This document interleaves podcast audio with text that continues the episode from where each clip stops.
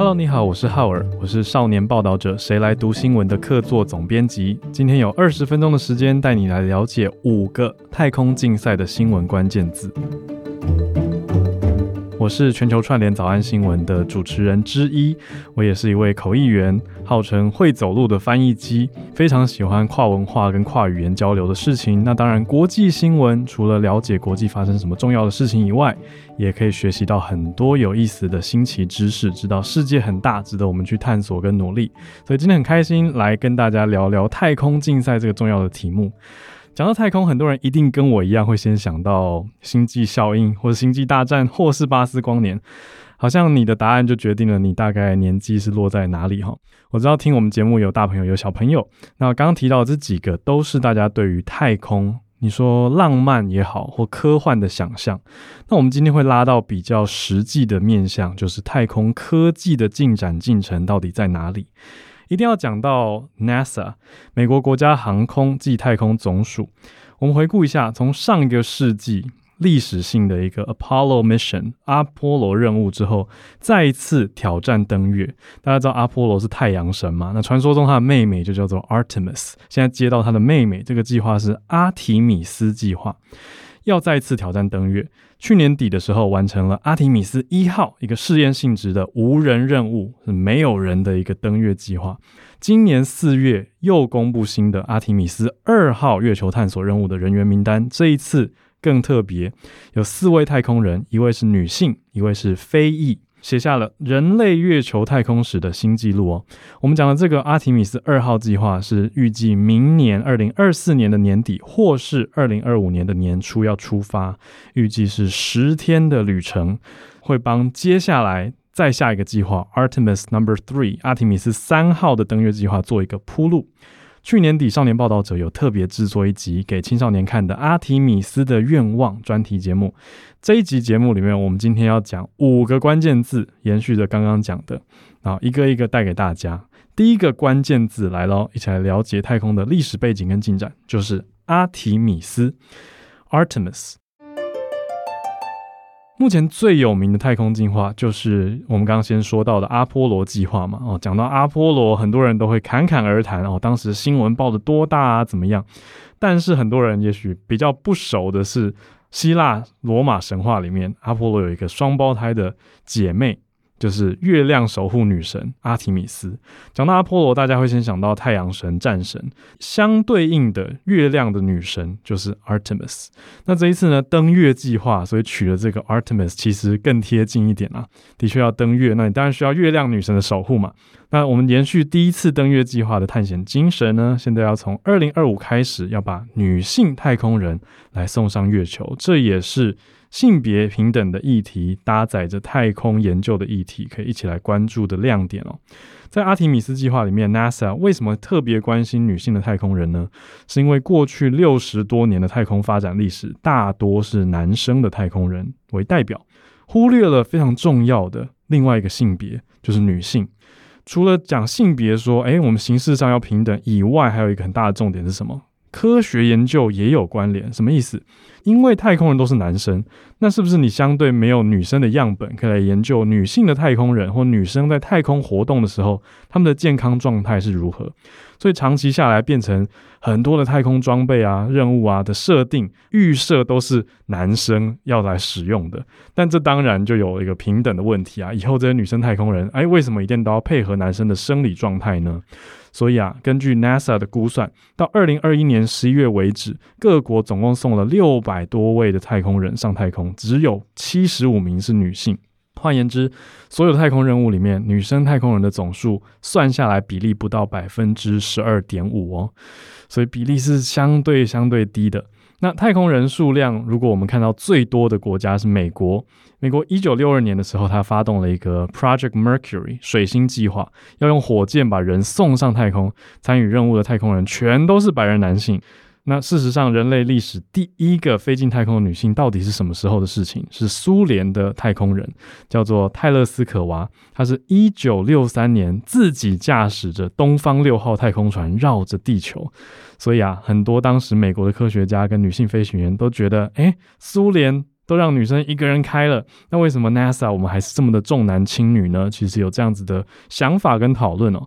于是接下来在民间的募款支持才。召集成功了，让一批的科学家比照水星计划对男生太空人的培训标准，选出十三名一样出色的女性太空人，希望透过这种科学对照的方式来呈现出说女生一样有资格上太空。那过去 NASA 比较保守啦，认为说，诶，男生是不是身体素质普遍比较强大呢？会不会比女生更适合太空任务呢？但随着我们现在看到医学跟科技的进展呢、大家越来越发现说，接下来的太空任务里面，女性太空人也许更有生存优势。怎么讲？女生消耗的饮食跟氧气量可以比男生少。能量的转换更有效率。那太空比较幽闭的这些环境里面呢、女生平均她们的情绪跟精神表现也比男生好诶。所以接下来长途太空任务的情境里面，比如说要盖月球的基地，要登陆火星，也许女生太空人有更多更适合的任务，可以表现得更好，让整体的计划进展得更顺利哦。这是我们第一个关键字，Artemis 阿提米斯。接下来第二个关键字呢？哇，就是很多人听到会觉得要打仗了吗？叫做太空军备竞赛。没错，就是军事的军，准备的备的军备竞赛。我们讲到探索太空，听起来是一个浪漫，要走出去认识说，哇，人类以外有没有其他的东西的这种研究科学的感觉吗？但是讲实际的，为什么各国会愿意投入经费去发展太空的科技呢？很多时候背后都带着一个想法。就是我们要巩固我们的军事实力，要推广太空的科技跟这些战术跟武器要更强大，所以要做所谓的航太的研究，航空跟太空。我们看到二战之后，大家一定听过冷战吧？那就是西方列强，特别美国作为代表，他对比共产主义的苏联，两边进行了一个壁垒。彼此就很像是吵架，最后决定不跟对方讲话的那种感觉。当时的国际气氛就是这样子的冷战。那为什么冷战还可以有军备竞赛？就是因为不直接沟通，美国跟苏联所谓美苏之间。就是两边各自投入很大量的国家资源，要成为世界上第一个登陆月球的国家，因为这样就可以呈现出我们的国力嘛。全世界的观众也都在看，诶，到底谁会比较厉害？代表说他们的军事实力、国家的实力都在另外一个国家之上。我们先看到一九五七年，结果是由苏联抢先了美国，成功的发射了第一颗进到地球轨道的人造卫星，就叫做 Sputnik。史普尼克一号 （Sputnik One），那美国呢，被刺激之下呢，就成立了 NASA，开始全力的投入太空竞赛，就是我们不能输啊！你看，那是一九五七年的事情，离现在其实也是几十年前的事情而已哦。到了一九六一年的时候，美国总统甘乃迪他发表了 “We choose to go to the moon”，我们选择登月。这一则演说跟美国大众宣誓说，我们要来进行阿波罗计划，有没有连起来？刚刚讲到的关键字。那阿波罗计划虽然是太阳神的名字，但它是一个人类登月是最重要的目标。那阿波罗计划非常非常有名的，就是在一九六九年的七月二十号，阿波罗十一号成功带领了三位太空人。美国太空人登陆了月球，也宣告说美国完成人类登月的壮举，那就扳回了一城嘛。这十几年来持续竞争，我们快转一下，到了一九九一年，苏联就解体了嘛。那苏联解体之后，美国就稳稳的，好像没有对手了，因为本来连接在一起的这些苏俄的资源，到后来美国变成一个独大的感觉，可是却出现了另外一个。想要挑战的共产国家，这个角色叫做中国。二零零七年，中国的月球探测器嫦娥一号发射升空。再一次掀起了一波新的二十一世纪太空竞赛，美国就觉得啊，好累啊，跟苏联比完要跟中国继续比，所以这个是让 NASA 继续有事情可以一直忙一直忙，探索太空的奥秘。讲起来有表面上的一个科技的进展，探索好奇，的确是如此。可是同时也大大的象征了一个国家的富裕程度，一个国家的军事实力等等。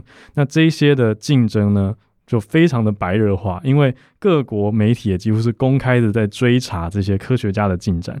那当然，这当中有很多我们表面上看不到的，比如说军事通信啊，还有预警网络啊，跟情报工作都有可能交织在其中。所以有人甚至说这是一种 weaponization，叫做太空的武器化。就说，哎，你看似是在做一个为了全人类进展的一个科学研究，讲起来非常的。堂而皇之，但实际上你是不是有一点在为了自己国家武器跟私利而努力呢？所以叫做武器化嘛。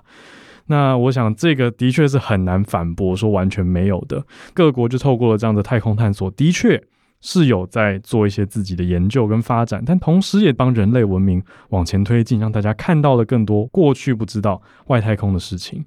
那我们现在把镜头放到中国来看呢，中国的太空发展也是促进。真的是有刺激才会有竞争哦，让美国加速了重返月球，才会拉回我们刚刚说到的这个 Artemis。为了不要让中国看起来非常非常的抢先，所以美国也要做一个制衡的势力啦。那同时呢，台湾这边也很努力的在打造科学研究的火箭哦。我们回顾到二零二二年的七月，台湾打造全球第一枚有飞行导航控制系统的混合式的火箭，在屏东旭海试射升空了。这支国产的混合式的导控火箭啊，为什么可以成功顺利诞生呢？背后有非常多不畏艰难、持续努力的科学家，比如说国家太空中心主任吴宗信教授。推荐大家到少年报道者的网站看看这个阿北的太空梦有多少的爱跟勇气啊！我帮这位阿北翻译过，他那个时候上台突然讲了台语，那我就要把台语翻成英文，让世界上更多人可以知道，诶，我们的这个太空经济、太空经济是发展到什么程度啊！所以经过了一转眼好几年，这位老师教授还是持续的在推动，那大家也可以再多多关注。来到第三个关键字。是一个很多人也会觉得哇哦的关键词，叫做火星任务。诶，我们把焦点从月球移走了，因为啊，各国的军备竞赛也不是只看月球而已。到了二十一世纪，大家的竞赛其实有更大的野心，就是诶，其他的星球有没有可能让人类登上，在上面探索跟发展还有开发呢？很多人就把矛头指向了火星。NASA 的太空人说过，太空探索很像是极地探险，你要先在比较低难度而且比较熟悉的环境前测试过设备，才可以去挑战比较高难度陌生的环境。我们来看一下，月球跟地球的距离是三十八万四千四百公里，航行时间是三天，其实蛮快的哦，是不是比大家想象的快？那火星跟地球呢？距离哇，一比之下，二点二五亿公里，要半年的太空航行时间才能到得了。但是对于 NASA 来说呢，月球是人类登上火星的重要前哨站啊，很符合我们刚刚讲的 NASA 太空人的逻辑哦。三天的任务可以达得到，那我接下来半年的也要去挑战。所以呢，先在月球测试新技术跟设备，才有可能完成人类登上火星的梦想嘛。好像变成了一个标准流程这样子的逻辑。那要展现国力，而且要抢先取得太空资源，各国也都开始去看看，诶，有没有机会往火星去探测。我们刚刚说，现在跟美国在对比竞争的太空竞赛大国是中国。二零二一年，中国发出了天问一号探测器，用这个探测器来登陆火星，结果呢，就成功抢占了第二名。第一名还是美国优先啦，美国的确是先把探测器送上火星的第一个国家，但中国就得到了第二名哦。除此之外，阿拉伯联合大公国的探测器叫做希望号 （Hope），他也不希望让这两大国专美于前，他也成功进到了火星的轨道，搜集到了关于火星大气层的数据哦。美国的毅力号 Perseverance 已经采集到火星的岩石样本，也正在返回地球。所以有没有感觉，诶，火星听起来其实蛮忙的。那看起来大家都想要去抢占第一哦，想要当那个第一个把人类送上火星的国家。你看，月球比完就要比火星了，所以火星任务是我们今天第三个关键字。来到第四个关键字。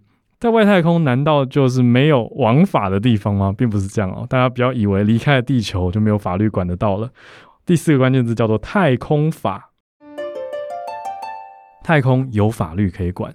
回顾我们刚刚讲的，一九五七年苏联抢先进轨道嘛，那一九六零年代人类就有了登月能力了。但是这个时候，相对的法律问题似乎也就来了，就出现了国际太空法的原则。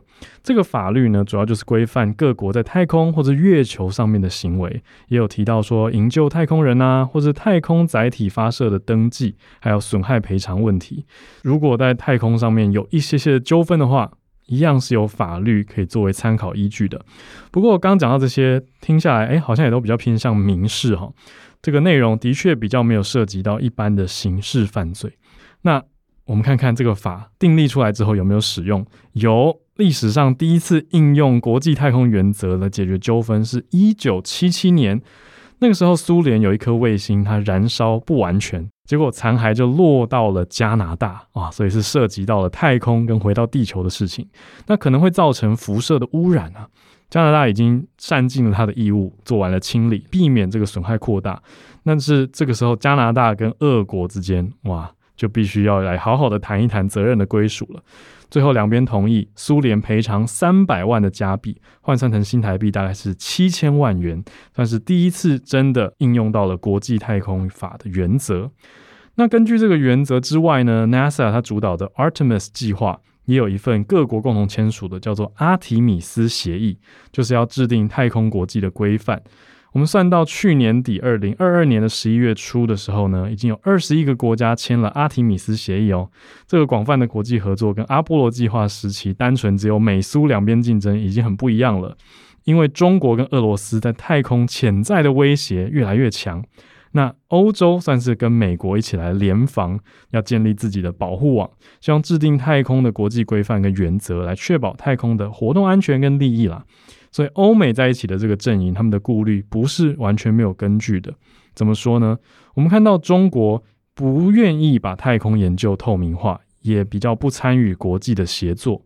那另外呢，国内的太空法律比较不严谨，被视为说太空法治的化外之地。所以也难怪欧美各国会希望说，哎，我们要更全面的有一个国际规范的准则，才可以确保太空安全活动的利益跟安全的归属。我们来到今天最后一个关键字啦，太空旅行。这个听起来就让大家很有参与感嘛，也会有一点期待，想说，诶，有没有机会到太空去看一看、玩一玩呢？这当然是对于大家来说，好像比较贴近的啊。以前会觉得这根本就是科幻，这是存在电影里面才会出现的，或小说的幻想嘛。可是自从二十世纪有了阿波罗计划，很多人就会觉得说，哇，有朝一日有机会的话，我也想要上太空看看。到了现在呢，二十一世纪的富豪已经摩拳擦掌，展现自己雄厚的财力。因为说实话，真的还是蛮贵的。但是真的有可能达成诶，这个探月计划的太空梦，随着一些私人企业投入，这几年开始有些突破了。比如说很有名的特斯拉 Tesla 执行长 Elon Musk，他就有一家私人航太公司叫做 SpaceX，就开发出了可以回收的火箭。可以回收有什么好处？它可以降低火箭使用的成本啊。以前不能回收的话，你用一次就没了，就非常的贵的造价嘛。但现在有回收的机会，有机会下降成本，就是可以让使用者人数有增加的可能。所以未来不仅是太空人，还有富豪，一般人。如果真的一辈子很想要达成一次的话，也许会愿意存钱来进行太空旅行。那当然，现阶段太空旅行真的成本还是高，要去一趟你要准备上千万到数十亿元不等的新台币。那还有次轨道、轨道、月球旅游三种不同的太空行程，是不是有一点向往呢？如果你真的有一天觉得，诶，太空旅行变平价了，你会想要去吗？那到时候太空旅游造成也会有环境污染的问题啊，也是大家一样要关注的议题。更多关于太空研究的进展，可以到少年报道者的网站来看看哦。我觉得今天我们的五个关键字，从大题目阿提米斯，那延续着阿波罗计划嘛，到太空的军备竞赛，有不同的议题、不同的切角，到最后带大家上外太空。其实蛮好玩的，有没有觉得太空听起来离自己其实没有那么遥远呢？会不会向往上外太空呢？也欢迎大家来回馈、来分享哦。我是浩尔，以上是由我为非盈利媒体少年报道者的读者介绍的太空竞赛主题。很快来复习一下今天介绍的五个关键字：太空军备竞赛、火星任务、阿提米斯、太空法、太空旅行。有没有更了解太空的发展呢？如果想要了解更多的话，可以点一下下面的资讯栏，到少年报道者的网站，阅读更多相关的报道还有文章。也欢迎你在 Apple Podcast 或 Spotify 留言给我们五颗星的评价，也可以把这一集分享出去给你觉得会有兴趣、他应该要听的朋友，让更多人听到好新闻了。少年报道者也新推出台湾第一本的少年新闻杂志书。战争与我们的距离，跟着少年报道者，从一颗子弹、一支病毒、一架火箭、一张纸钞、一场考试，揭开全球五种热战的新闻实境与影响。新闻关键字，我们下次见喽。